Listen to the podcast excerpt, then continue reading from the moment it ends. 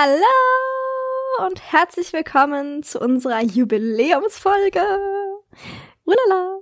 Mhm. Es gibt uns schon ein ganzes Jahr. Mhm. Und weil das hier eine Jubiläumsfolge ist, dachten wir uns, wir machen erstens nicht nur eine Folge, sondern zwei Folgen daraus. Wenn schon, denn schon.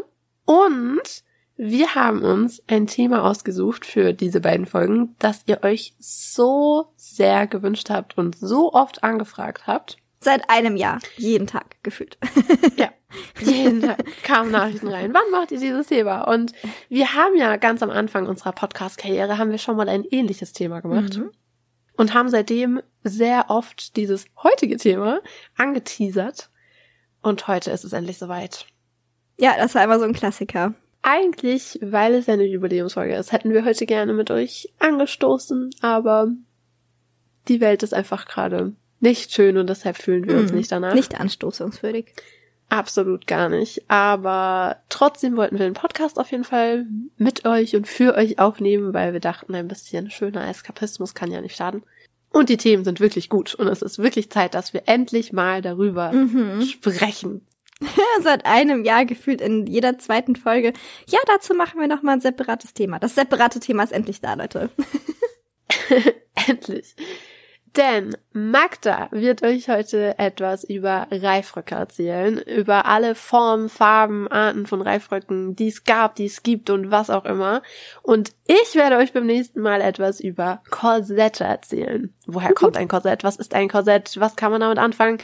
Ihr werdet das alles erfahren in der nächsten Folge. Und heute werden wir uns eben ganz ausführlich mit Reifröcken beschäftigen. Und ich möchte hier nochmal ein großes Dank an Magda aussprechen. Erstens, dass es diesen Podcast überhaupt gibt verdanken wir nur Magdalena. Möchte ich doch mal kurz anmerken. Denn, ich meine, das ist eine Überlebensfrage, da können wir kurz ein bisschen persönlicher werden. Vor einem Jahr. Ja, wir normalerweise ja so richtig unpersönlich sind in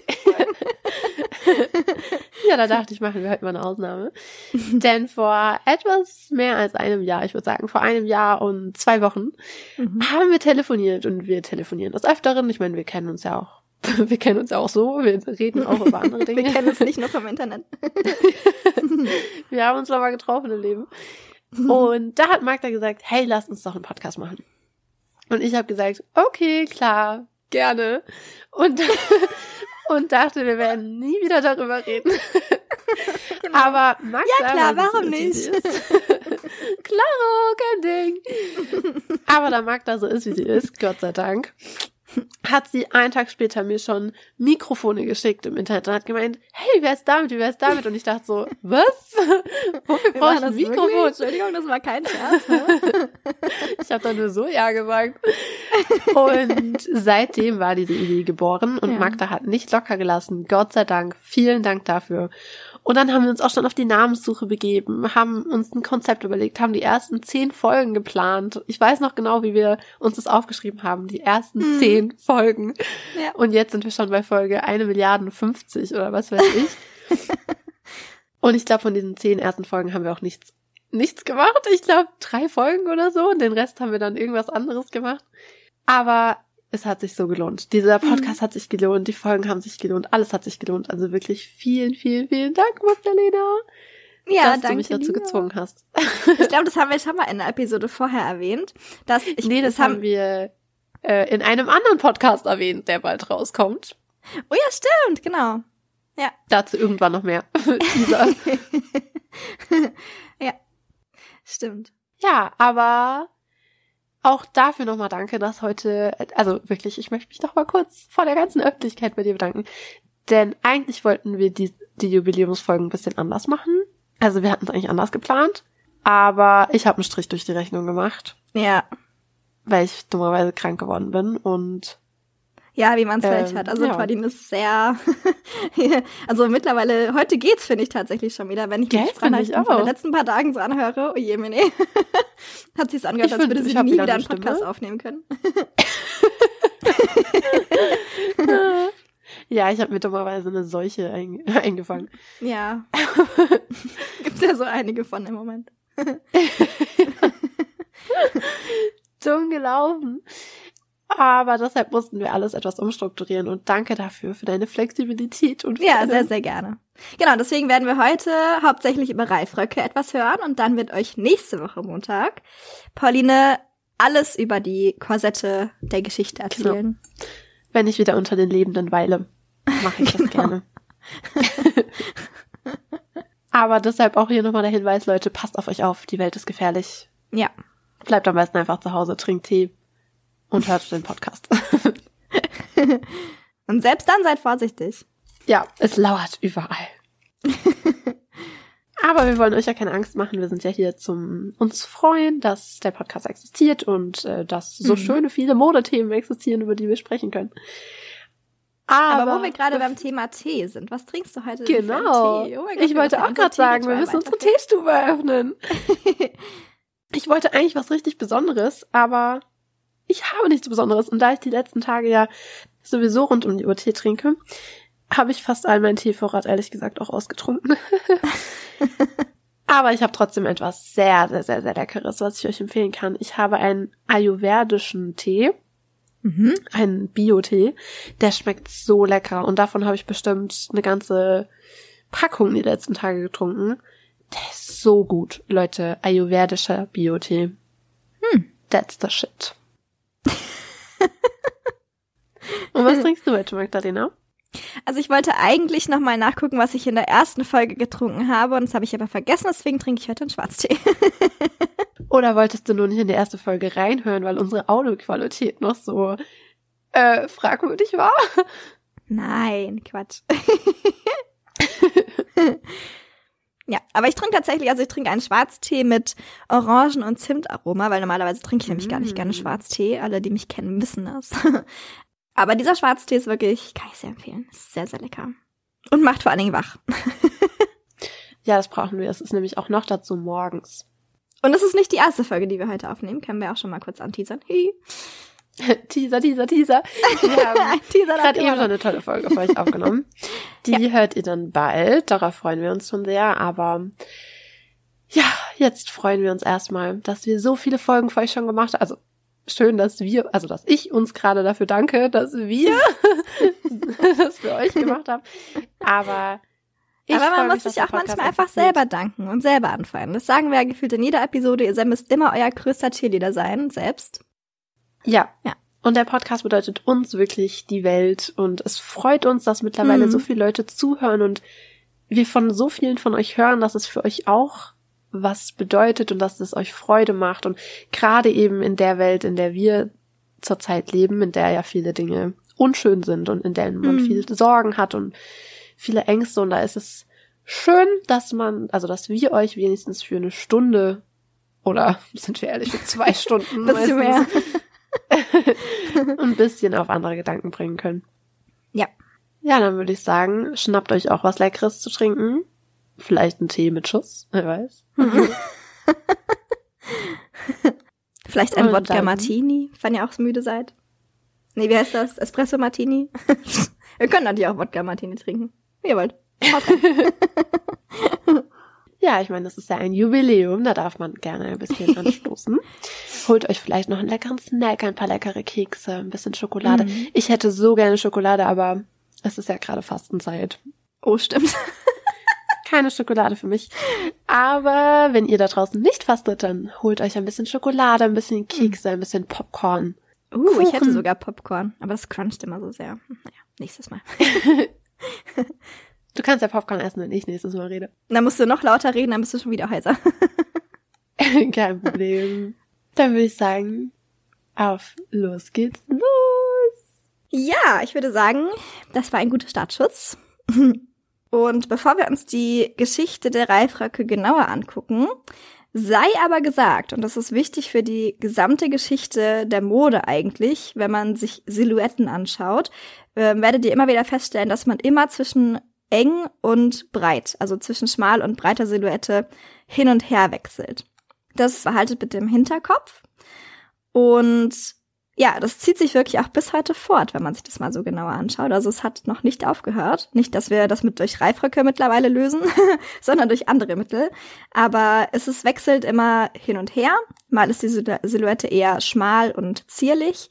und fast schon luftig und manchmal ist die Silhouette sehr breit und sehr voluminös und sehr platzeinnehmend. Und das äh, gilt natürlich auch für die Geschichte der Reifröcke. Aber bevor wir uns jetzt wirklich der Geschichte der Reifröcke widmen, müssen wir natürlich erstmal schauen, was hat man denn überhaupt davor unter dem Kleid getragen? Weil natürlich hat man davor auch schon was getragen. Es ist, kam, kam man nicht von heute auf morgen einfach auf die Idee, komisches Geäst aneinander zu flechten und unter seine Kleider zu tragen. Das kam nicht von heute auf morgen. Und deswegen schauen wir uns einmal kurz an, was davor so abging. Und zwar fangen wir ein paar Jahre vorher an, bevor die ersten Reifröcke ankommen, äh, an, aufkamen. Und zwar hat man da Petticoats unter seinen Kleidern getragen. Das ist ein Wort, das habt ihr schon mal gehört in unserer Unterwäschefolge. Und diese Petticoats waren tatsächlich einfach aus Leinen meistens oder einfacheren Webstoffen und wurden irgendwann im Laufe der Zeit auch tatsächlich ein bisschen verstärkt. Und zwar hat man das da auch schon gerne entweder mit einer rackeren Hanffaser gemacht oder mit sogenanntem Rosshaar. Und das wird in dieser Folge noch eine wichtige Rolle spielen. Rosshaar könnt ihr euch so vorstellen, das, ist, das sind jetzt nicht einfach Pferdehaare random unter den Rock gestopft für Volumen, sondern es, es ist tatsächlich ein, ein Webprodukt aus richtigem Rosshaar. Also man hat Haare von Pferden genommen, die sehr stark, aber auch gleichzeitig sehr elastisch sind und hat die zu einem Webprodukt zusammengefügt. Das konnte man dann in Metaware auch damals schon kaufen oder per Elle damals noch sicherlich. und konnte die an Kleidersäumen oder Unterrocksäumen hier in dem Fall ähm, befestigen. Das hat einfach dem Saum nochmal ein bisschen mehr Stand und ein bisschen mehr Stabilität verliehen und ohne aber gleichzeitig einschränkend zu sein. Also wie gesagt, Rosshaar ist sehr elastisch. Das gibt's auch heute noch, wird heute aber meistens nicht aus richtigem Rosshaar gefertigt, sondern man hat sich dieses, man hat sich dieses originale Rosshaar zum Beispiel und zum Vorbild genommen und das gibt's mittlerweile aus ähm, Nylonfäden wird das mittlerweile hergestellt. Das gibt's immer noch, wenn ihr auf den Laufstegen dieser Welt oder generell in den Modehäusern dieser Welt Kleider seht, die einen sehr ja, nicht, nicht unbedingt voluminösen Rocksaum haben, aber das ist diese typische, das habt ihr bestimmt schon gesehen, wenn, wenn die Rocksäume sehr wellig fallen. Also nicht einfach nur normale Falten, das ist ja normal, wenn der Rock einen gewissen Saumumfang hat, dass dann Falten entstehen unten, aber die sind sehr, sehr schön geformt und sehr, sehr gleichmäßig geformt und sehr, sehr wellenförmig geformt dann, diese Rocksäume. Da werden wir bestimmt auch noch das ein oder andere Bild zu in Instagram posten, aber das, liebe Leute, ist Rosshaar. Und ja, im Laufe der, ich meine, das haben wir schon ein paar Mal festgestellt im Laufe unserer vergangenen Folgen im letzten Jahr, dass Moden meistens nicht nur an einem Ort in der Welt entstanden sind, sondern oft gleichzeitig ähnliche Dinge entstanden sind. Und genauso war es bei den Reifröcken auch oder bei der Vorgeschichte der Reifröcke. Und zwar waren, wie wir ja wissen, sicherlich im 15., 16. Jahrhundert England und Spanien maßgeblich für die Modewelt in Europa. Und hier kann man natürlich sehr schön sehen, dass sich das hier gleichzeitig entwickelt hat in England und in Spanien. Und zwar haben sich hier langsam Reifröcke gebildet. In England nannte man das dann Farthingale. Farthingale als Reifrock wurde so übernommen von der vorherigen Bezeichnung für diese Unterröcke. Also Farthingale war erstmal nur dieses Gebilde von Unterröcken versteift mit Rosshaar und daraus wurde dann später dieser, dieser markante Reifrock. Und in Spanien entstand gleichzeitig der Verdugado. Und das ist mit Sicherheit dem einen oder anderen oder vielleicht dem einen oder anderen schon ein Begriff. Verdugado ist immer dieses klassische Bild, was man dann vor Augen hat, interessanterweise von Queen Elizabeth I. und natürlich auch anderen Monarchinnen zu dieser Zeit, die einen zylinderförmigen Rock durch die Weltgeschichte schwingen, sozusagen, zu dieser Zeit. Und das ist der sogenannte Verdugado. Aber bevor wir uns äh, genau die Entwicklung von dem Verdugado angucken, gucken wir erstmal, wo genau kommt denn der Name her, weil der Name ist sehr, sehr bezeichnend und sehr, sehr wichtig vor allen Dingen für die Unterscheidung zwischen was ist ein Verdugado und was ist ein Reifrock oder eine andere Art von Reifrock. Verdugado kommt aus dem Spanischen und leitet sich von dem Wort Verdugo ab was grünes Holz bedeutet. Und das lässt sehr schön auf die Herstellungsart schließen oder auf die Materialien vor allem, die dafür ver ver verwendet wurden. Weil für den Verdugado wurde anfangs oder ja, der Verdugado wurde eigentlich immer bis zum Schluss aus dem sogenannten spanischen Schilf hergestellt. Klingt unbequem, war es auch, weil man hat aus diesem spanischen Schilf wirklich tatsächlich ein Korbgeflecht hergestellt. Also es waren nicht nur Ringe, das kam später tatsächlich, dass man einfach nur Ringe noch benutzt hat, aber zu Beginn hat man aus diesem spanischen Schilf, aus den jungen Pflanzen, also die wirklich noch grün waren, deswegen auch grünes Holz, ja, die jungen Triebe abgeschnitten, weil die noch sehr flexibel waren und die konnte man noch sehr gut flechten und in Form bringen. Und aus diesen jungen grünen spanischen Schilfgräsern hat man dann diese, diese Korbgeflechte hergestellt. Und ja, in Spanien, das möchte ich euch natürlich auch nicht vorenthalten, hatte der Verdugado natürlich noch, oder was heißt natürlich, hatte der Verdugado noch eine andere Bezeichnung oder einen Spitznamen, unter dem er auch bekannt war, nämlich Wächter der Tugend. Das war seinem ja großen Umfang geschuldet, der natürlich im Vergleich zu, man hat ja vorher mehrere Petticoats, Petticoate, Pettiköter unter seinen Kleidern getragen. Also nicht nur einen, sondern wirklich teilweise fünf, sechs, sieben. Also einige.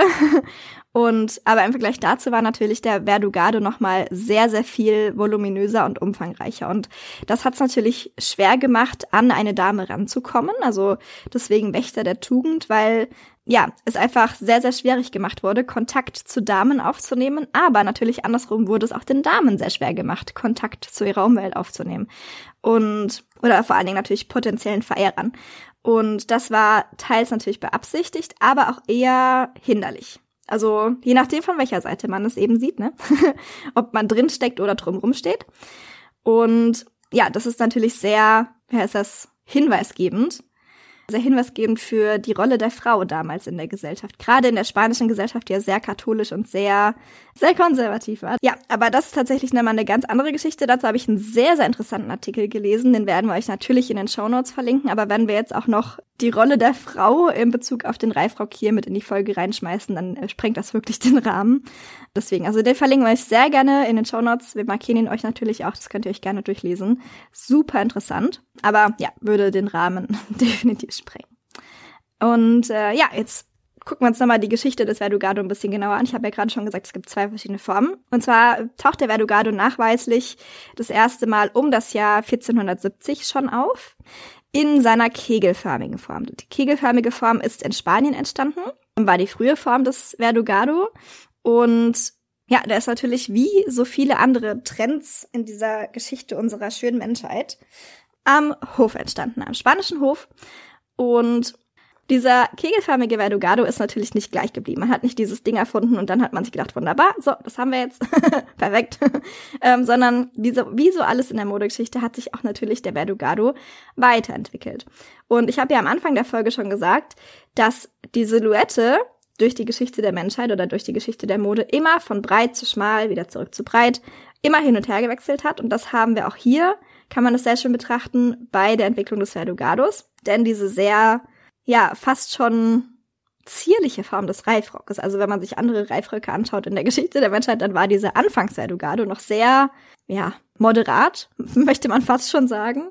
Natürlich wurde hier auch der Saumumfang breiter, erstmal im Laufe seiner Zeit, aber auch sehr schnell wieder schmäler. Also diese, diese kegelförmige Form des Verdugados gab es tatsächlich nicht sehr lange. Und aus unserer allerersten Folge wissen wir auch eigentlich schon, was nach der kegelförmigen Form des Verdugados kam nämlich erstmal der zylinderförmige Verdugado. Der zylinderförmige Verdugado ist ja auch immer das, was man wahrscheinlich oder was ihr auch vielleicht am ehesten kennt, wenn man Verdugado sagt. Denn das sind ja diese, diese habe ich ja schon gesagt, diese klassischen Porträts, die man von Queen Elizabeth und den anderen Monarchen zu dieser Zeit kennt. Und der zylinderförmige Verdugado, jetzt denkt ihr euch, naja gut, am Anfang hat man halt einen kegelförmigen Korb geflochten. Wie wurde denn der zylinderförmige Verdugado hergestellt? Sage ich euch, pass auf. Man hat auch wieder ein Korbgeflecht hergestellt, das oben an der Taille praktisch wie ein Balletttütü, kann man sich das vorstellen, zur Seite abstand.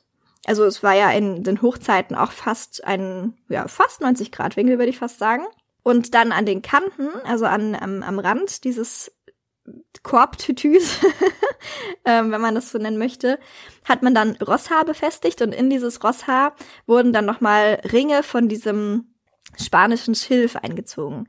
Also hier, man hat ein bisschen die Form die Silhouette wurde breiter, aber die Herstellung wurde ein bisschen ein bisschen luftiger, denn man hat nicht mehr unter einem kompletten Korbgeflecht gesteckt, sondern hatte dieses ja ein bisschen flexiblere Rosshaar, in das diese Schilfringe eingewebt wurden. Und das war natürlich auch praktischer, weil ihr könnt euch ja vorstellen, wenn ihr in so einem Korbkegel versucht, eine Treppe hochzugehen oder irgendwas zu machen eigentlich, ist es super unpraktisch. Man kommt praktisch nicht von der Stelle. Das wird auch nochmal sehr schön in diesem Artikel beleuchtet, den ich euch gerade schon angeteasert habe, wenn es um die Rolle der Frau äh, in Bezug auf Reifröcke geht. Sehr, sehr interessant, weil natürlich ein Reifrock auch immer eine gewisse Mobilitätseinschränkung war für die Frauen. Und das sieht man auch immer sehr schön, wenn die Reifröcke größer werden, verändert sich auch automatisch die Rolle der Frau. Das haben wir in der allerersten Folge, in der wir über den Weiberspeck geredet haben. Das war ja eine sehr spezielle Zeit, in der auch, was war da nochmal für ein Krieg? Der 30-Jährige? Mhm. Genau. Wow. Geschichte. Von 1618 bis 1648, Magdalena. genau. Meine ich doch. Ähm, wenn wir den Weiberspeck haben, dann ist die Rolle der Frau natürlich ein bisschen ein bisschen anders und die äh, ein bisschen agiler und ein bisschen mehr am Leben teilnehmend, wenn man so möchte, als wenn die Frau in einem Reifrock steckt. Aber wie gesagt, mehr dazu findet ihr in diesem Artikel, den, wie gesagt, der ist in den Show Notes verlinkt. Und dieser, zurück zum zylinderförmigen Weidogar durch, äh, wow. Keinerlei Aufmerksamkeitsspanne heute. Dieser zylinderförmige Verdugado ist interessanterweise in Frankreich entstanden. Also in Spanien hat man weiterhin noch eine sehr lange Zeit den Kegel getragen. In Frankreich hat man den Zylinder angefangen zu bauen oder zu flechten, wie auch immer. Also man konnte, man kann hier sehr schön nochmal die Konservativität von Spanien auch sehen, weil sie eben weiterhin an diesem Kegel festhielten. Also der ja sehr wirklich beide Formen sind schon echt bewegungseinschränkend gewesen. Alle, alle Formen der Reifröcke. Aber der Kegel war wirklich sehr, sehr, das war wirklich im ganzen, in der ganzen Geschichte der Reifröcke war dieser kegelförmige Verdugado die rigideste Form irgendeines Reifrockes, die wir jemals hatten. Und Spanien hat die sehr, sehr lange beibehalten. Na, das ist halt die spanische Hofmode, ne? Also ja, ich, genau. ich oute mich mal kurz und sage, dass ich die spanische Hofmode sehr, sehr, sehr liebe. Mhm. Ich finde die ziemlich cool. Aber ich meine, da waren Frauen, also Männer auch, aber da waren die Menschen generell ja einfach auch eingepackt bis zum, also bis zum geht nicht mehr, bis zur Nasenspitze. Mhm. Und da ja. ist es natürlich dann auch nur folgerichtig, wenn man dann auch einen Meter Umkreis um jede Frau hat, damit man auch ja nicht an sie rankommt. Ja, das war so eine, Spe so eine Spezialität. Da werden wir natürlich auch irgendwann noch mal eine Folge zu machen zur spanischen Hofmode. Teaser, aber Teaser, Teaser. Teaser, Teaser, Teaser. Aber in der spanischen Hofmode war es ja immer so, dass man eigentlich von der Frau nur die Hände und das Gesicht gesehen hat. Und da ist ja, es natürlich, liegt es da nicht fern, wie Pauline gerade schon gesagt hat, wenn man seine Frauen in einen Korb einpackt. Also ich stehe ja. auf die spanische Hofmode. Es sieht so cool aus, schon wirklich. Also es gibt viele coole Modeepochen, aber die spanische Hofmode sieht wirklich, die sieht wirklich sehr speziell aus. Ja, vor allem dann noch mit so einem Mühlsteinkragen, der fünf Meter breit ja, ist. Ja. Und, ach Gott, coole Zeit. ja. Haben wahrscheinlich die Frauen damals nicht gesagt. Nee. Nee, die fanden das, glaube ich, nicht so toll. Aber. Aber irgendwann war es ja wahrscheinlich auch vorbei mit dem Verdugado, oder? Ja, irgendwann war es vorbei mit dem Verdugado, aber noch mal ganz kurz, es werden ja immer auch wieder Fragen gestellt, besonders auf Instagram. Was haben denn, das hat man Behuf getragen, diese Moden, bla bla bla, was hat man in der arbeitenden, normalen Bevölkerung getragen? Hierzu wieder gerne Querverweis an unsere erste Folge, den Weiberspeck.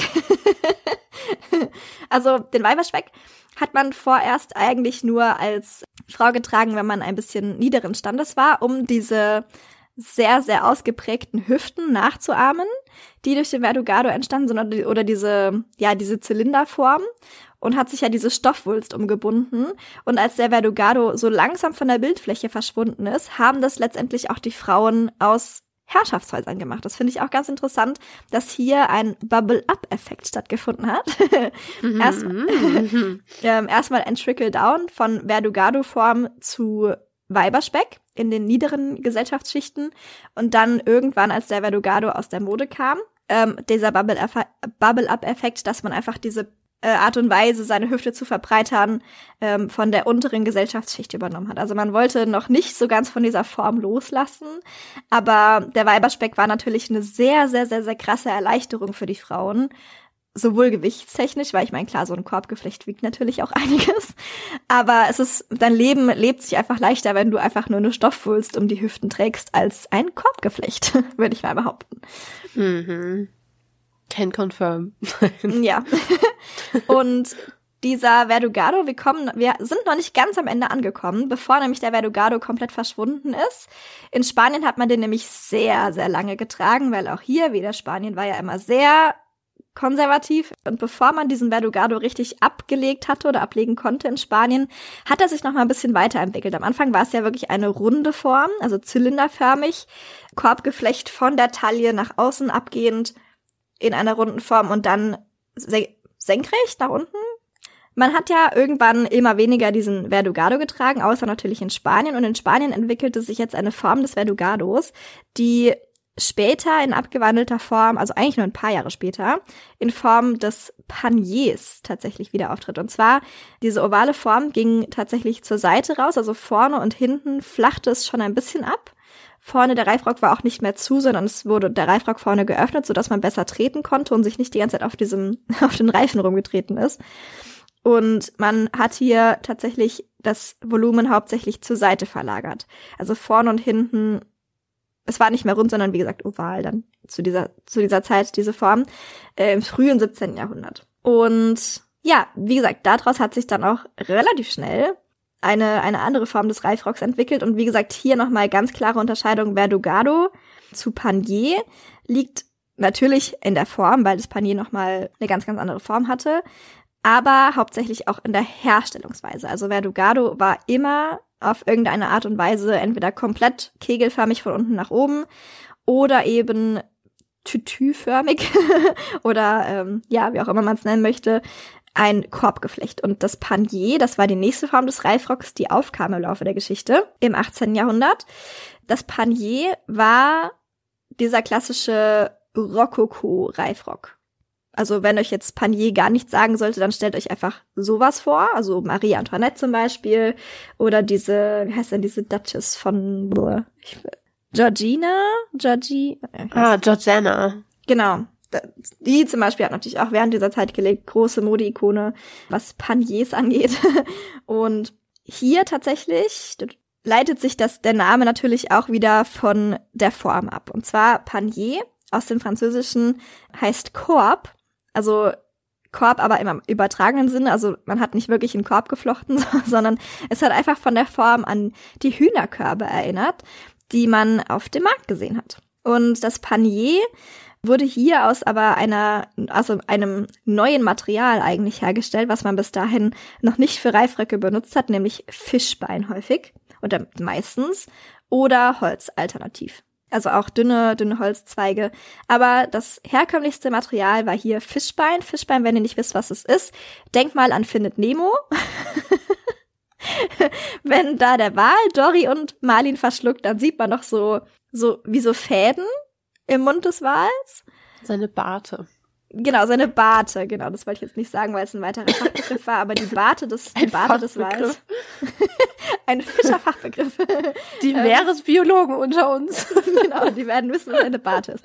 Äh, genau, äh, Fischbein ist praktisch die Barte des Wals, da wo Marlin und Dory durchgefegt werden und dann im Inneren des Wals landen. Für alle Millennials unter uns. Uh. genau. Und Fischbein hatte den ganz klaren Vorteil, und deswegen wurde es auch sehr, sehr lange in der Herstellung für Reifröcke benutzt, eigentlich bis zum Schluss kann man sagen. Es war stabil genug, dass es die Form hält, auch unter tatsächlich sehr, sehr oder vergleichsweise hohem Gewicht. Natürlich, wenn du mehrere Röcke auch drüber anziehst und sowas, das hat ja alles auch ein gewisses Gewicht oder vielleicht mal einen schweren Sandstoff und so. Es konnte die Form sehr gut halten aber, und das war der klare Vorteil zum Beispiel zu Holz oder natürlich vor allen Dingen zu diesem Korbgeflecht, was wir vorher hatten, der Verdugado, dass es schon auf eine, äh, schon bis zu einem gewissen Punkt elastisch war. Also es war sehr vergleichsweise flexibel. Ähm, und das wird nochmal später wichtig, weil ich glaube, wir alle kennen diese Bilder oder die meisten von euch kennen sicherlich diese Bilder, wenn der ähm, Panier einfach seine Höchstmaße erreicht. Das war ja wirklich meterweite Spannbreite ab einem gewissen Punkt oder zu einem gewissen Punkt. Das hat es natürlich schon leichter gemacht mit Fischbein, weil du Fischbein auch mal ein bisschen zusammendrücken kannst und so vielleicht doch in die Kutsche passt oder durch die Tür. und ähm, ja, deswegen wurde Fischbein einfach zu einem sehr, sehr beliebten Material. Was natürlich, und die Meeresbiologen unter uns werden das natürlich wissen, dass dadurch can natürlich can confirm, äh, dass dadurch natürlich der Walbestand sehr angegriffen wurde. Also anyways, das ist aber auch eine andere Geschichte für einen anderen Tag, aber Darüber werden wir vielleicht bei den Korsetten ein bisschen was hören, weil da habe ich schon ein bisschen geplant, dass wir einen kleinen ja, Ausflug in die Fischbeinwelt machen. Also, sehr gut. Okay. Teaser. Teaser, Teaser, Teaser. die ganze Folge nur Teaser. Ja. Aber wir gucken uns nochmal auch hier natürlich die Entstehung dieses Paniers an, was wir sicherlich alle kennen, dieses meterweite von rechts nach links gemessene Panier. Und zwar hat man Paniers am Anfang hauptsächlich aus Wachstuch hergestellt oder aus Leder mit Holz eingenäht oder eingewirkt, je nachdem. Und das hat tatsächlich auch diesem Panier erstmal den Namen Kreischerin äh, eingehandelt, weil natürlich diese Materialien, wenn die aneinander reiben, also gerade das Leder oder auch Wachstuch, das quietscht immer beim, wenn man sich bewegt. Und das äh, hat sich schon so ein bisschen so quietsch, quietsch, quietsch, ja, wenn man dann damit über die Straßen läuft, hat sich bestimmt witzig angehört. Und deswegen nannte man den Panier im Volksmund zu Anfang zumindest auch immer Kreischerin, was ich äh, witzig fand, fand ich einen witzigen Sidefact, wollte ich euch nicht vorenthalten. Aber wie gesagt, wir schauen uns natürlich auch nochmal die förmliche Entwicklung an. Also wie hat sich die Form verändert im Panier? Und hierzu kann man sagen, dass bis etwa 1715 ungefähr, roundabout, eigentlich vermehrt nur Weiberspeck und Petticoats getragen wurden. Haben wir ja gerade schon angesprochen. Die Silhouette wird immer schmaler, breiter, schmaler, breiter. You remember? Gut, dann können wir jetzt weitermachen. und natürlich, nachdem sie schmal war, also schmal in Anführungsstrichen, mit dem Weiberspeck und den Petticoats war es eigentlich vorhersehbar, so rückblickend natürlich, für die Leute damals vielleicht nicht unbedingt, dass es auch irgendwann wieder breiter wird. Und das ist tatsächlich passiert in Form vorerst mal von einem kegelförmigen, wadenlangen Unterrock. Also der Panier wurde, also der Unterrock, vorher der Verdugado ging ja bis zum Boden, der wird jetzt ein bisschen kürzer, ungefähr wadenlang, Knie bis wadenlang, was natürlich aber nach wie vor super unpraktisch ist. Und der Panier, also dieser klassische Panier, den wir heute hauptsächlich kennen, der ist ja vorn und hinten flach, wie ihr sicherlich wisst. Und das ist, hat sich natürlich mit der Zeit entwickelt, was auch eine gewisse Bequemlichkeit mit sich brachte. So komisch sich das jetzt anhört, das Wort Bequemlichkeit in den Mund zu nehmen, wenn man über Paniers redet, weil man ja denken könnte, es ist ungefähr die unbequemste Mode ever. Es war mit Sicherheit auch nicht bequem, aber im Vergleich zu anderen Moden war es schon praktikabler, sagen wir so. Weil ein herkömmliches Panier jetzt nicht so drei Meter Spannbreite, sondern diese ganz normalen, Anführungsstrichen, Paniers, die man getragen hat, das waren im Prinzip Hüftextensions, kann man fast sagen. Also es waren Gestelle oder auch Geflechte aus Draht oder Holz oder wie gesagt vornehmlich Fischbein vermehrt und Bändern, die vorn und hinten mit einem Band zusammengehalten wurden. Also man hat die sich einmal um die Taille geschnürt und rechts und links hatte man dann diese Hüftextensions. Ich stelle mir dazu immer ganz gerne ähm, Beyoncé vor. Aus irgendeinem Grund hilft mir das dabei, zu erklären, wie Paniers aussehen. Ich denke, jeder hat ja schon mal ein Bild von Marie Antoinette gesehen, oder? Ja, also sicherlich. Wie ein Panier aussieht. Ist uns allen doch geläufig. Ja, ja, und das ist tatsächlich auch ganz cool, weil Paniers gibt es tatsächlich noch einige, die sehr gut erhalten sind oder sehr, sehr gute Rekonstruktionen. Mhm ähm, also Nachanfertigungen äh, von Paniers, weil man eben dadurch, dass es halt einfach auch näher an unserer Zeit schon ist als der Verdugado, hat man sehr, sehr gute Quellen, die wirklich auch belegen, wie man so ein Ding auch hergestellt hat, aus was es hergestellt wurde. Beim Verdugado ist leider ein bisschen anders, also da sind nicht so viele Quellen überliefert und auch nicht so viele Originalmodelle, also eigentlich fast gar keine.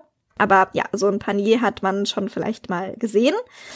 Ja, aber diese, diese Form, dieses Panier anzubringen, man hat praktisch vorne und hinten nichts gehabt. Also da war kein, kein Geflecht oder kein Draht, kein, kein Fischbein, was einen irgendwie gehindert hat. Das war nur, saß nur auf der Hüfte. äh, oder nur die Hüfte wurde fokussiert, besser gesagt, ähm, was es natürlich viel leichter macht, sich zu bewegen, sich zu setzen. Und ja, weil sie tatsächlich auch kürzer wurden, also die haben spätestens auf der Mitte des Oberschenkels aufgehört, die haben eigentlich nur, ja, gehen meistens eigentlich nur bis zum Popo. Was aber tatsächlich der Kirche, das fand ich sehr interessant und sehr witzig, gar nicht gepasst hat. Also der Verdugado, habe ich ja gerade schon gesagt, war so ein bisschen der Wächter der Tugend. Sprich, man war irgendwie gezwungen, Abstand zu halten zu seiner Trägerin und war natürlich auch Unsittlichkeiten und Unzucht entgegenwirkte. Und so war der Panier das genaue Gegenteil. Er war kürzer und flexibler und äh, als das Korbgeflecht von dem Verdugado und so kam es zu Zeiten des Paniers zu Ausschweifungen, sagen wir so. Und äh, die Kirche versuchte sogar tatsächlich oder hat sogar versucht, anfangs diese Form des Reifrocks zu verbieten. Also es wurde mehrmals der Versuch gestartet, vom Papst höchstpersönlich tatsächlich, das, diese Dinger zu verbieten. Aber diese ganzen Fashion Victims im französischen Hof und später auch natürlich an anderen Höfen hatten einfach schon Blut gelegt. Ich meine, das sieht natürlich auch super cool aus. Und ja, somit war halt dieser Siegeszug des Paniers nicht mehr aufzuhalten und die Kirche musste das dann halt einfach akzeptieren. Ich meine, vielleicht sollte man auch noch mal kurz sich die Zeit angucken. Ich meine, entstanden ist es ja im Barock. Ich bin mir gerade nicht mehr sicher, ob im Hoch- oder Spätbarock. Und es mhm. ist ja genau die Zeit des Sonnenkönigs in Versailles, in der halt einfach alles ja, ziemlich lustig war und ja. Party an der Tagesordnung war. Und es lag ja nicht nur am Panier, das war halt einfach auch die Zeit. Ja, und genau. ist ja klar, dass man dann, wenn man so einfältig ist wie Männer, dann denkt, ach, das kann ja nur an der Kleidung der Frau liegen. An was sonst? Ja, ja. Aber das war halt einfach die Zeit. Ich meine, das wissen wir alle. Die Zeit des Sonnenkönigs. Also, das mhm. war die Zeit. Ja, deshalb wird, da werden wir bestimmt auch nochmal drauf zu sprechen kommen, wenn wir dann endlich die Folge über den Rokoko machen. Aber ähm, ja, diese Zeit Barock, war einfach sehr Magdalena. Barock. Barock. Er hat im Barock gelebt. Entschuldigung. ja, aber diese Zeit war sehr, sehr ausschweifend. Also es war nicht nur jedes Fest feuchtfröhlich, sondern gefühlt jeder Tag. jeder Tag war ein Samstag zu dieser Zeit. Ja, also man hat sehr, sehr ausschweifende und sehr feuchtfröhliche Fechte, äh, Feste gefeiert. Und da hat natürlich so ein Panier viel, viel besser reingepasst als so ein oller, steifer Verdugado. Obwohl man ehrlich sagen muss, äh, die kirchlichen Männer brauchen sich keine Sorgen machen, weil der Panier konnte ja so groß werden und so, also so einen riesen Umfang haben. Mhm. Und egal wie biegsam der ist, ist es trotzdem nicht leicht, an die Frau ranzukommen, sind wir mal ganz ehrlich. Ja, das stimmt. Also das waren so die, diese Hochzeiten des Verdugades, auf die Pauline gerade anspielt, um 1745, äh, meine ich doch, oh mein Gott, äh, die Hochzeiten des Paniers um 1745 ungefähr. Also zu dieser Zeit hat er wirklich seine Ausmaße erreicht, die wirklich Meter weit waren. Also drei Meter waren keine Seltenheit und das ist wirklich, drei Meter sind wirklich, ich habe kein gutes räumliches Vorstellungsvermögen, aber das ist ziemlich breit. Also wir reden hier, wie gesagt, nicht von, von Saumumfang, sondern Spannbreite, ne? Also nicht Saumumfang. Wir reden hier von linke Hüfte genau. zu rechte Hüfte, liebe Kinder, wenn wir über drei Meter reden, okay? Ich meine, es gab dann ja auch diesen Panier en Coute. Mhm. Und da sagt ja dein Name schon alles, weißt Ja, den Panier en Coute, den hat man hauptsächlich oder eigentlich ausschließlich am französischen Hof getragen. Also ich habe ja gerade schon gesagt, diese, diese lange oder diese breite Spannbreite war keine Seltenheit. Vor Fortführung des Satzes am französischen Hof. also es ist, sind nicht jeden Tag alle Frauen mit drei Meter Spannbreite rumgelaufen. Das sollte ich vielleicht nochmal dazu sagen, weil wenn wir natürlich über diese ganzen Reifröcke sprechen und über diese ganzen Moden und über diese ganzen Extreme vor allen Dingen, das waren ja nicht normale Frauen, die das getragen haben, sondern wirklich nur zu speziellen Anlässen. Also wenn man wirklich ein großes Fest gefeiert hatte und wirklich auch eine Hofgala getragen hat. Also Hofgala in dem Fall ähm, bedeutet einfach, dass du dein Hofzeremoniell unterliegt und das Hofzeremoniell oder die ja, Hofkleidungsordnung zu dem zu dem zu der Zeit hieß Hofgala. Und wenn man einfach ein Fest in Hofgala, das ist wie Black Tie heute sozusagen, so bestimmte Events, zu denen man einfach bestimmte Dresscodes hat.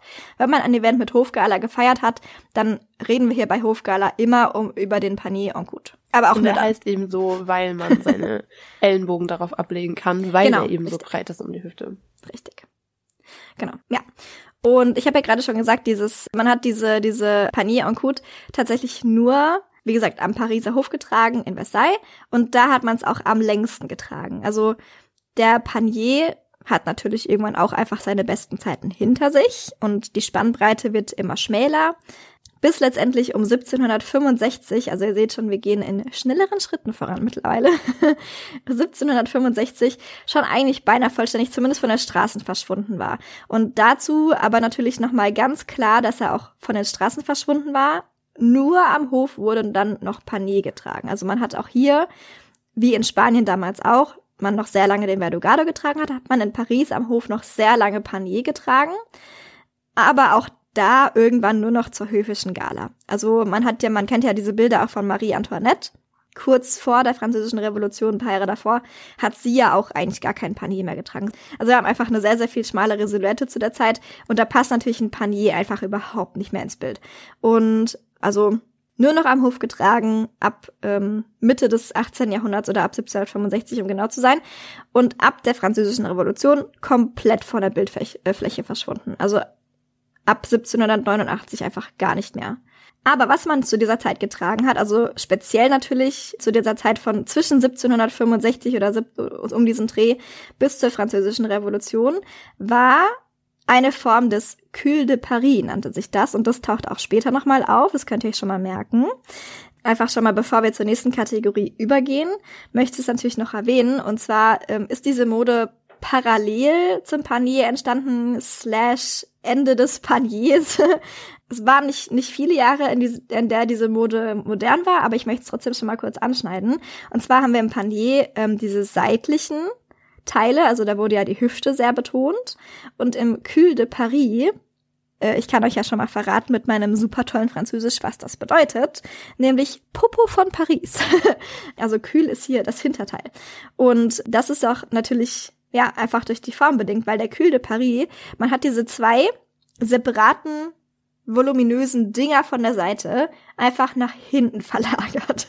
Also statt seitlich dieses Gestell zu tragen, hat man es jetzt hinten getragen und an der Seite und vorne wurde es immer flacher.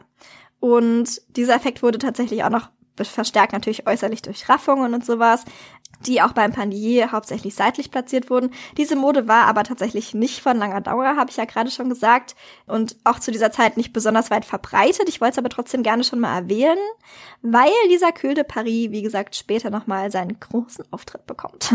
Genau, und dann, wie gesagt, kommt die Französische Revolution. Wir haben sehen in lange, lange Zeit, wirklich einige Jahre, 40 Jahre, 50 Jahre, keinen Reifrock mehr. Aber wurde nicht am englischen Hof also am Hof meine ich jetzt, wenn man diesen, wie heißt es nochmal, wenn man so Circle gehalten hat, da wurde doch schon ein Reifrock getragen. Ja, also ab 1789 waren vom öffentlichen Bild diese Paniers und diese Art der Reifröcke mit dem Cul de Paris einfach verschwunden. Also man hat auf den öffentlichen Straßen keinen einzigen Panier mehr gesehen. Die einzige, der einzige Ort, wo man Paniers und auch diese, diesen Cul de Paris teilweise noch gesehen hat oder überhaupt Reifröcke, war der Hof. Auch hier wieder. Also man hat eigentlich in der generellen Silhouette des Kleides, die ist ja wieder sehr schmal, hat man hier wieder keinerlei Klassenunterschied. Also sowohl höfische Damen oder, oder adelige Damen oder hoch, höher gestellte Damen als auch ähm, die der ärmeren Gesellschaft haben schmale Silhouetten getragen, außer bei Hof. Also wenn man zu höfischen Veranstaltungen eingeladen wurde, seines Diners oder natürlich auch ganz groß geschrieben Bälle, hat man immer noch Reifröcke getragen. Was aber super witzig aussah für diese Zeit natürlich. Und da gibt's auch tatsächlich einige Quellen, wo Damen aus dieser Zeit berichten, dass es äh, einfach lästig war, diese Reifröcke zu tragen, weil man hat ja hier eigentlich diese schmale Silhouette und diese Reifröcke haben natürlich eigentlich gar nicht in die Mode gepasst. Also das war wie, wenn du, ja, wie wenn du heute unter ein ganz normales Kleid einen riesen Reifrock tragen würdest, eine riesen Krinoline. Es sah total komisch aus fürs Auge und ja, aber man hat es weiterhin immer noch getragen. Also ja. Nach schmal kommt ja bekanntlich aber immer wieder breit. Also der Reifrock erstmal verschwunden, aber natürlich war das nicht sein letzter Auftritt, weil man hat wieder angefangen, nach der Französischen Revolution natürlich wieder seine Breite, äh, seine Kleider wieder zu verbreitern. Also der Saumumfang wurde immer breiter. Das sehen wir natürlich sehr schön im, äh, in der Biedermeier-Silhouette. Da waren die Röcke ja sehr haubenförmig. Und dieser, dieser oder dieses starke Volumen konnte natürlich nicht einfach so entstehen. Also das haben die nicht durchs Wünschen bekommen, sondern natürlich durch sehr, sehr viele Unterröcke. Also man hat wieder angefangen, mehr und mehr Unterröcke drunter zu tragen. Noch keine Reifröcke, sondern es waren erstmal wieder diese Petticoats, die wir ja schon immer wieder gesehen haben und die Bekanntschaft gemacht haben im Laufe der Geschichte. Und so nach und nach, besonders aber ab 1839, 40 ungefähr, beginnt man diese Unterröcke mit elastischem Rosshaar, da haben wir es wieder, zu verstärken und Leinen zu benutzen. Also vorher hatten wir Hanffasern, Baumwolle, alle möglichen anderen Arten von Webprodukt, aber speziell hier ab 1840 wird vermehrt Leinen verwendet äh, dieses Rosshaar, also wie gesagt, vorher viele, viele Unterröcke drunter getragen. Durch das Rosshaar war das nicht mehr unbedingt nötig. Also man hat durch das Rosshaar einfach ein Volumen erzielen können mit einem oder allerhöchstens zwei Petticoats, wofür man vorher wirklich mehrere gebraucht hat. Was natürlich praktisch war und auch einfach viel, viel lebenserleichternder. Aber ja, durch diese, durch diese Kombination an Rosshaar und Leinen entsteht letztendlich die Krenoline, die wir ja auch schon aus den Sissy-Folgen kennen ähm, über die Kaiserin Elisabeth.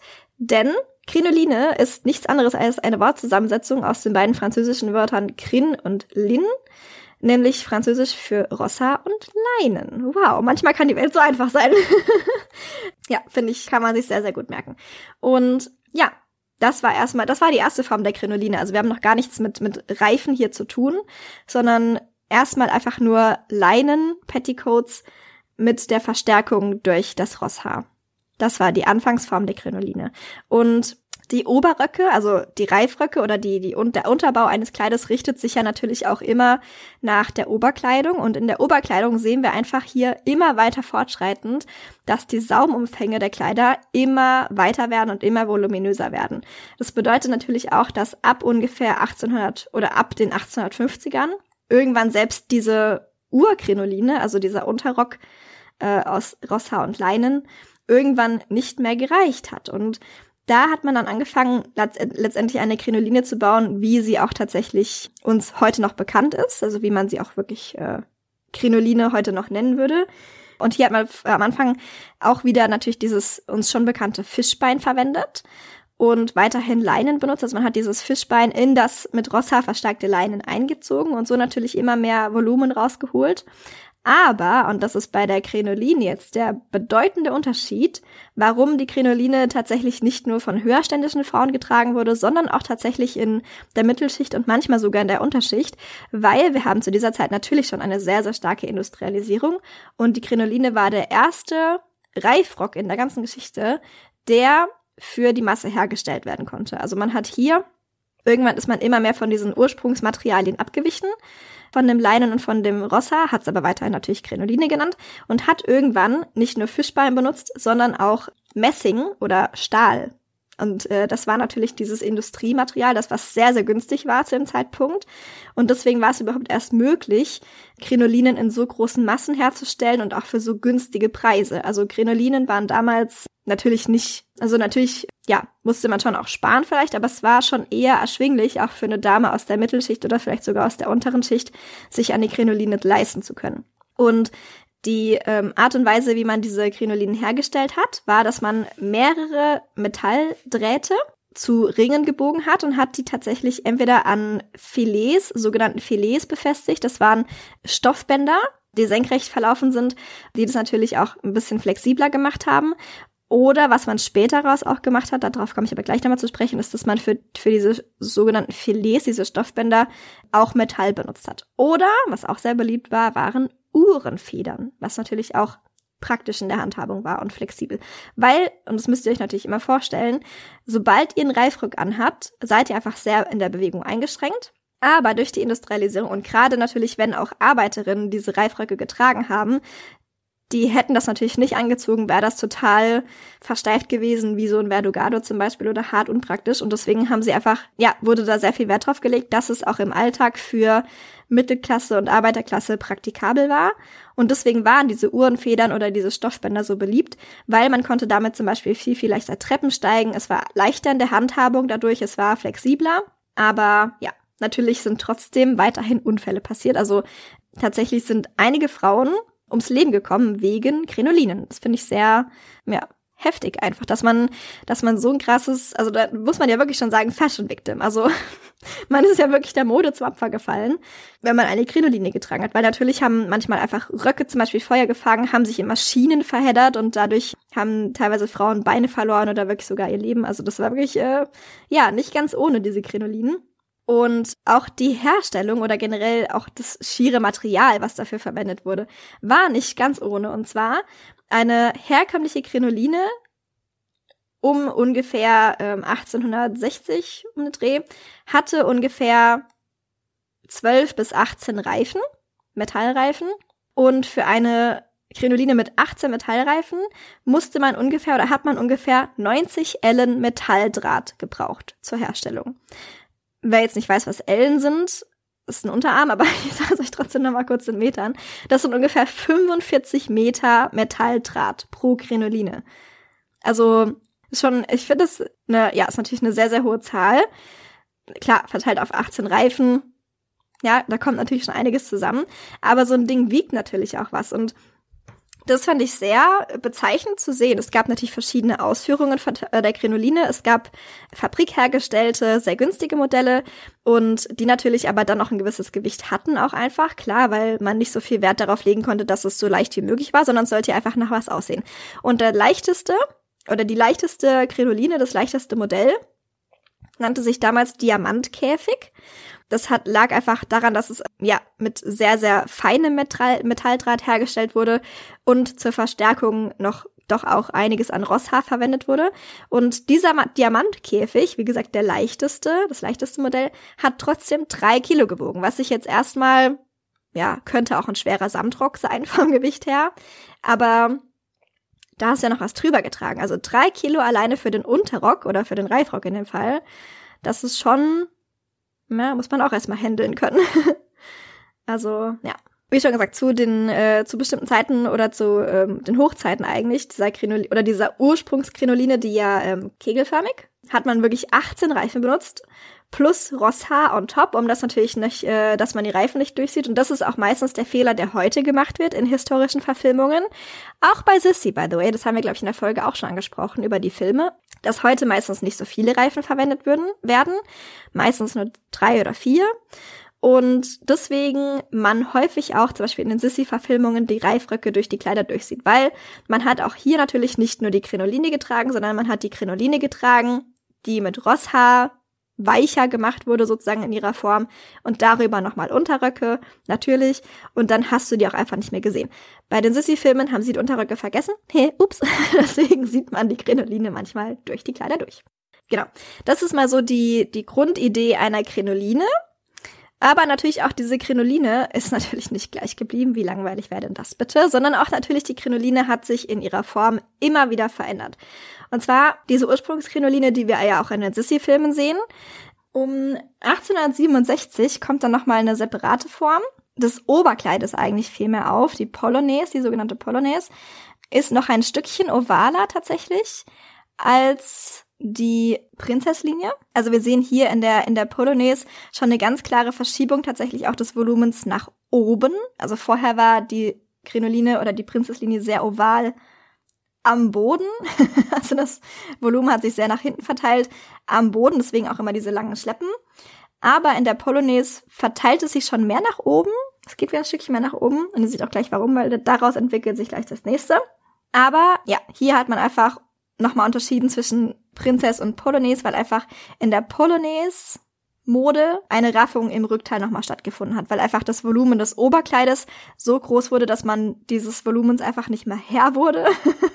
Ähm, und auch einfach, um das Volumen nochmal ein bisschen nach oben zu bringen, hat man es gerafft im Oberkleid. Ist die, ja, so wie es eigentlich angefangen hat. Ähm, diese Krinoline wurde dann im Laufe der Zeit ungefähr ab acht oder um 1863 immer ovaler. Das bedeutet, die Krinoline wurde vorne ein bisschen flacher, immer noch voluminös, aber ein bisschen flacher als vorher, nicht mehr rund. Und das Hauptvolumen im Rock war jetzt hinten. Ja, also der, der Reifrock wurde hinten voluminöser und auch der Oberrock. Man hat hier auch wirklich äh, Schleppen getragen. Schleppen war zu der Zeit selber die und schon kurz darauf folgte dann tatsächlich auch die Prinzesslinie. Und die Prinzesslinie ist die Form der Krinoline oder die Form des ja, Kleides eigentlich, die wirklich noch ein Ticken ovaler war, wo die Schleppe noch ein Ticken länger war. Also bei der ovalen Krinoline sehen wir das auch schon mit dem vielen Volumen hinten und bei der Prinzesslinie sind wirklich, ja, gehört eine Schleppe zum guten Ton. Wenn du eine Prinzesslinien Krinoline, Krinoline anziehst, dann brauchst du auch eine Schleppe, weil du einfach dieses Volumen hinten, ja, gebraucht hast für diesen Reifrock, der drunter war. Und ein paar Jahre später, also fünf Jahre später, um genau zu sein, um 1869, kommt eine Form auf, der Krinoline, die wir vorhin schon kurz kennengelernt durften, und zwar die Turnüre. Und das ist eine Art der Krinoline, bei der dieses Untergestell vorne offen ist und hinten der Popo wieder sehr betont wird. Also es erinnert sehr an den Cul de Paris, den wir vorhin schon gesehen haben. Werden natürlich auch einige Buffanten wieder oben angebracht, am Oberstoff natürlich, um das weiter zu betonen. Und ja, aber wie gesagt, vorne wird die Krinoline jetzt flacher. Also das ist der Unterschied zur Prinzesslinie von davor. Da hatten wir noch, da war die, war die äh, Krinoline noch geschlossen. Oval, aber geschlossen. Bei der Turnüre haben wir das Gestell hinten. Also vorne ist es offen, damit man auch besser treten kann, damit man sich nicht in den Reifen verheddert beim Laufen. Ja, hinten ist das ganze Volumen. Und ab, wieder noch mal ein paar Jahre später, 1875, also wir gehen jetzt hier wieder schnell drin voran, haben wir die sogenannte Cuirasslinie. Bei dieser Cuirasslinie wird das Gestell hinten weniger voluminös. Der Unterschied von der Cuirasslinie zur Turnüre ist natürlich einmal ganz klar oder ganz offensichtlich, dass wir hinten einfach weniger Volumen haben. Also Turnüre war schon recht voluminös hintenrum. Und vor allen Dingen wird bei der Cuirasslinie die Taille nach unten verlängert. Also das Gestell dieses Reifrockes wird einfach weiter unten angesetzt. Nicht mehr in der natürlichen Taille, sondern die Taille wird praktisch nach unten verlängert. Da sagt aber sicherlich Pauline noch mal einiges drüber, wenn sie über ihre Korsette redet. Aber ja, das könnt ihr euch schon mal hier merken, weil das ist wichtig für das, was als nächstes kommt, nämlich den Cul de Paris. schon wieder. Und dieser Cul de Paris entscheidet sich oder unterscheidet sich einfach ja durch zwei Hauptmerkmale von der Turnüre, die wir vorher schon gesehen haben. Nämlich einmal ist das Volumen wieder hinten größer, viel, viel größer aber als bei der Turnüre. Also hinten bei der Turnüre hatten wir schon viel Volumen. Beim Cul de Paris ist es wirklich ein Popo. Der Popo wird, der Popo ist das Hauptmerkmal dieses ganzen Outfits, wenn man so ein Cul de Paris Outfit trägt.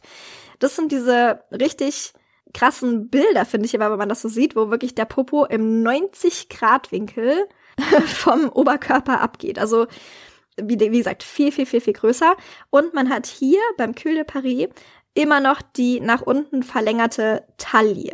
Also Turnüre sitzt relativ in der natürlichen Taille, würde ich sagen, ähm, die wir vorher sehen. Und Cul de Paris entwickelt sich eigentlich aus dem Cuirass weiter, bei dem wir diese Taille ja schon nach unten verlegt haben. Ja. Und dann haben wir teilweise bei, also das ist natürlich auch noch ein krasser oder ein klarer Unterschied dieses Gestells einfach, was da drunter ist. Also dieses Reifrockes an sich, nicht nur die Silhouette oder die Linie an sich, sondern eine Veränderung, die wir hier im Laufe der Zeit immer wieder sehen, ist, dass wir eigentlich schon bei der Turnüre Modelle haben, die eigentlich wie beim Panier oder ähnlich des Paniers nur noch oben zu finden sind. Also unten ab Mitte Oberschenkel oder Popo findet man eigentlich gar kein Gestell mehr. Das ist ein Gestell, was eigentlich nur noch auf der Hüfte aufsitzt.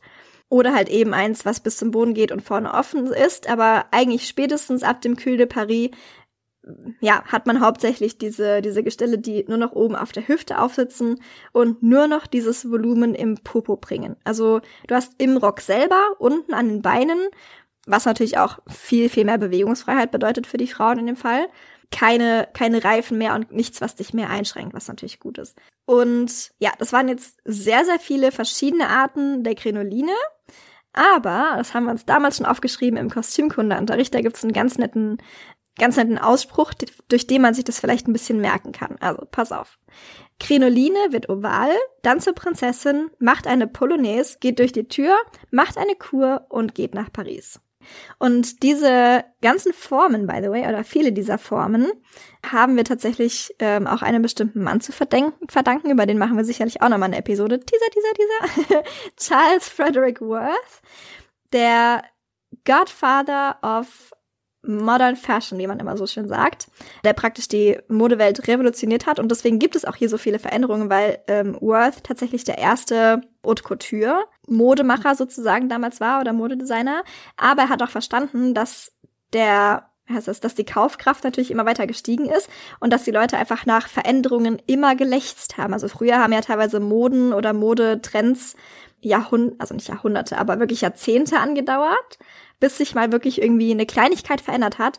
Und hier geht's ja wirklich Schlag auf Schlag. Innerhalb von 20 Jahren sind so viele Veränderungen und so viele, ja, so viele Unterschiede zu sehen weil aber auch einfach das Bedürfnis danach da war.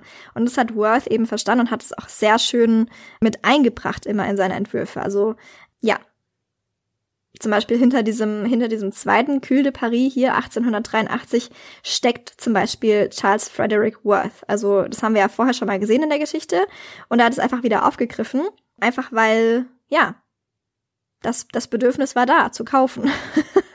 der Leute. Und das hat ja bis heute nicht aufgehört. Ha? Ja, aber genau.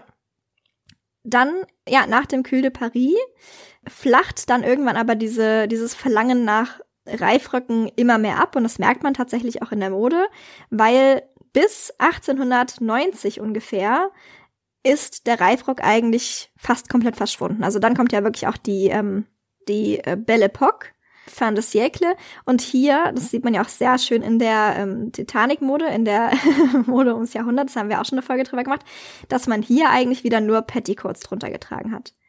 Die waren je nach Jahr mal mehr, mal weniger voluminös. Aber richtige Reifröcke hat man im Grunde nur noch zu wirklich feierlichen Anlässen getragen. Es kam ja in den, in den 20er Jahren, kam es ja nochmal so ein bisschen auf. Das haben wir ja bei Lanvin nochmal aufgegriffen in der Folge. Ähm, dass das schon nochmal ab und zu aufkam aber eben nicht mehr so verbreitet, nicht mehr so weit verbreitet wie ähm, noch bis zum 19. Jahrhundert oder Ende des 19. Jahrhunderts. Genau, und heute können ja noch mal kurz uns angucken, wie Krinolinen heute aussehen oder Reifröcke.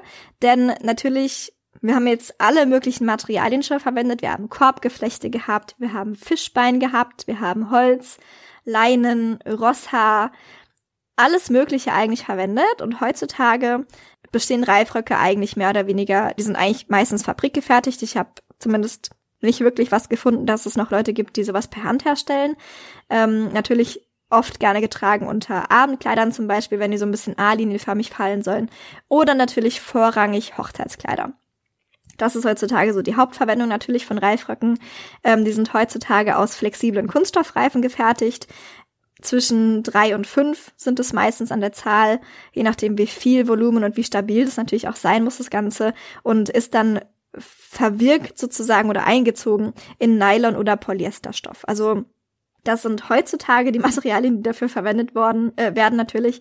Ja, und ich finde es aber super interessant zu sehen, weil natürlich heutzutage, wir haben ja alles, alle möglichen, also alle Möglichkeiten eigentlich durch die ganzen Kunststoffe zum Beispiel, die wir mittlerweile haben, Kleider so zu formen, dass man eigentlich sie gar nicht mehr als Kleider wiedererkennen würde und trotzdem machen wir es nicht. Und man hatte damals noch nicht diese ganzen Varianten oder diese ganzen Möglichkeiten und hat immer wieder versucht, ähm, die Silhouette so stark zu verändern. Also ja, zum Beispiel in Verdugado, das ist ja wirklich, das ist, also die Frauen hatten wirklich, wenn wir sagen, er war zylinderförmig, dann meinen wir das auch so. Also das war nicht so, na ja, der war halt oben ein bisschen breiter und dann unten und bla bla bla, sondern das war wirklich ähm, ein zylinderförmiger Rock. Und ich finde das so interessant und auch, ja, schön zu sehen, wenn man so sagen möchte, dass man mit eigentlich so leichten Mitteln, ich meine, das war Schilf, Schilfgras, aus denen die gefertigt wurden, diese Verdugados am Anfang, dass man mit so einfachen Mitteln schon so eine krasse Formveränderung herstellen kann. Das finde ich unheimlich krass irgendwie. Und ja, oder generell, dass man einfach so erfinderisch war, dass man angefangen hat, aus Pferdehaar Stoffe zu weben oder Webware herzustellen. Und also wer hat das rausgefunden? Weißt du, ich meine, ich finde es total interessant. Also das habe ich tatsächlich auch nicht, äh, da gibt's keine, keine Quellen hinterlegt, die klar besagen, der und der hat dann und dann Rosshaar erfunden, also dieses diese gewebte Ware.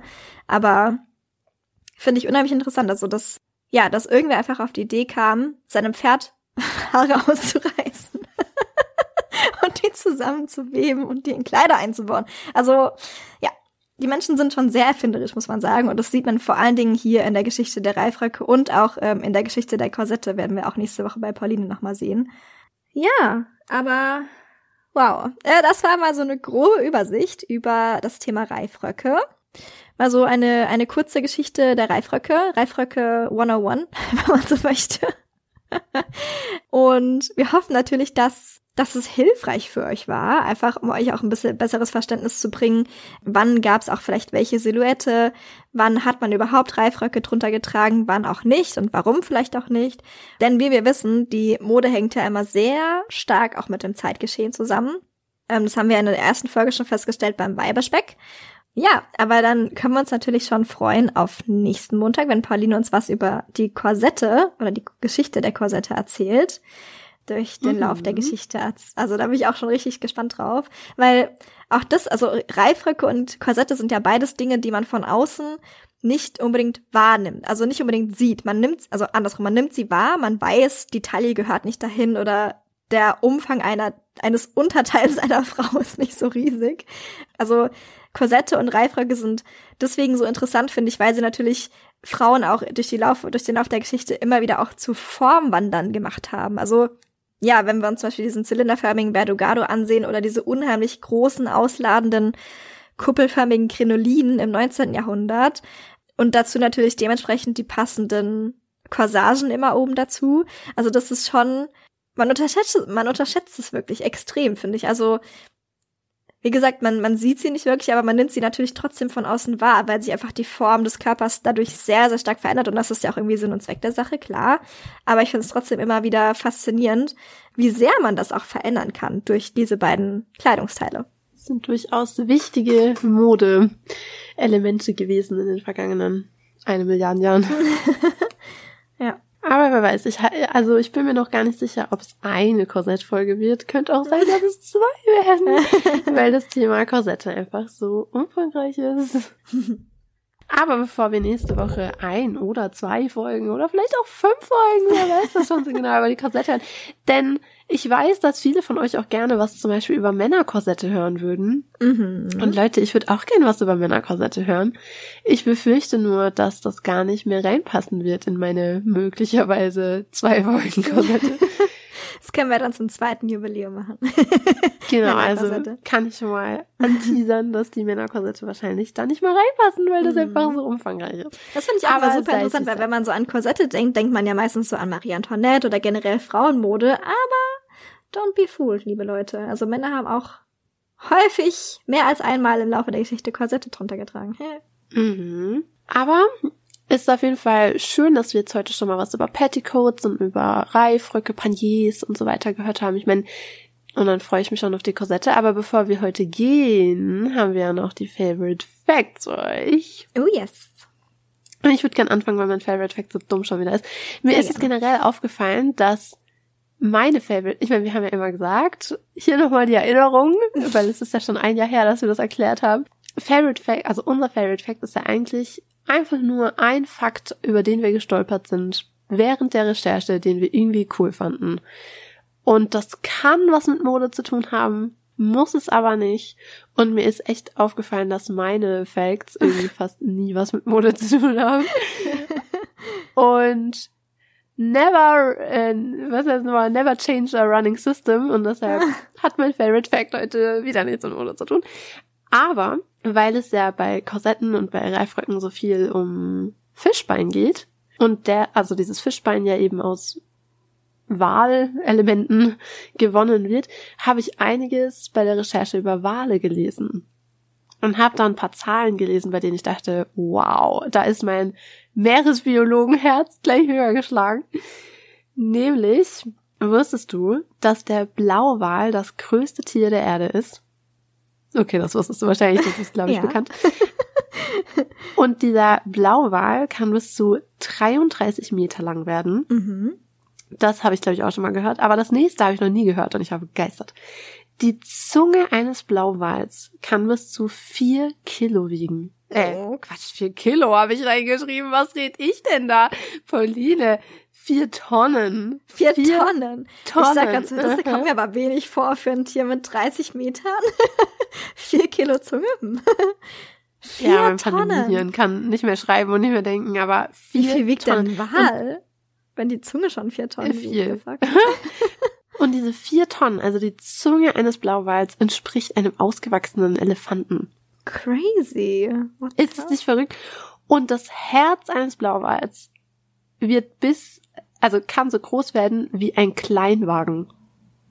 Aha. Ist es nicht abartig? Also, oh mein Gott, ich war so fasziniert. Ich habe so viel gelesen über Blauwale und war so, wow, oh mein Gott, ich sollte häufiger ins Naturkundemuseum gehen. Ich war wirklich begeistert. Also, das war mein Favorite Fact für heute, der mal wieder nichts mit Mode zu tun hatte. Aber naja, was ist denn dein Jubiläums-Favorite Fact für uns? Wir haben jetzt heute sehr viel über Reifröcke geredet, geredet, genau, geredet. Also wie man äh, das, die Form seines Rockes und die, die Form seines Kleides auch verändern kann. Aber wir wissen ja schon vom Weiberspeck, dass natürlich Reifröcke nicht die einzige Art waren, wie man Kleiderformen verändern konnte. Und ihr fragt uns ja auch regelmäßig, was haben denn die ärmeren Frauen getragen? Es haben doch nicht alle das getragen, bla bla bla und tralala. Ähm, we hear you, also hier mein Favorite Fact. Zu Zeiten des Paniers hatten teilweise ärmere oder Frauen, die nicht am Hof gewohnt haben und einfach nicht unendlich viel Kohle hatten, wollten natürlich diese Mode nachahmen. Und zu dieser Zeit wurden Taschen immer beliebter. Also die gab es auch schon vorher, aber sie wurden zu dieser Zeit einfach dadurch, dass man unter den eigentlichen Röcken mit den richtigen Paniers natürlich auch sehr viel Platz hatte, ähm, hat man auch darunter Taschen getragen. Und die Frau, die nicht so viel Kohle hatte oder nicht so viel Geld hatte, die hat auch Taschen getragen und hat diese einfach gefüllt mit allen möglichen Dingen, die man halt so den Tag über braucht. Und dadurch hatten die natürlich auch ein gewisses Volumen. Und dadurch hat man diese Poshs einfach teilweise statt Paniers drunter getragen oder konnten den Panier ersetzen, wenn sie mit genügend Dingen auch gefüllt waren. Und ja, so konnten auch die Damen aus der untereren Gesellschaft, sage ich mal, ja, diese Mode echt auch ganz gut nachahmen, was ich super interessant finde, weil ja, das war ja nicht bei jeder Mode so der Fall. Also, oder man wurde halt kreativ und hat dann sowas wie den Weiberspeck erfunden. Aber ja, das ist natürlich ein sehr praktischer Nutzen, weil wenn man eh viel Zeugs mitnehmen muss, ich meine, wer kennt's nicht, dass man immer, bevor man aus der Haustür geht, einfach seine Tasche schnappt und mit dem ganzen Zeug drin, was man braucht, den ganzen Tag über.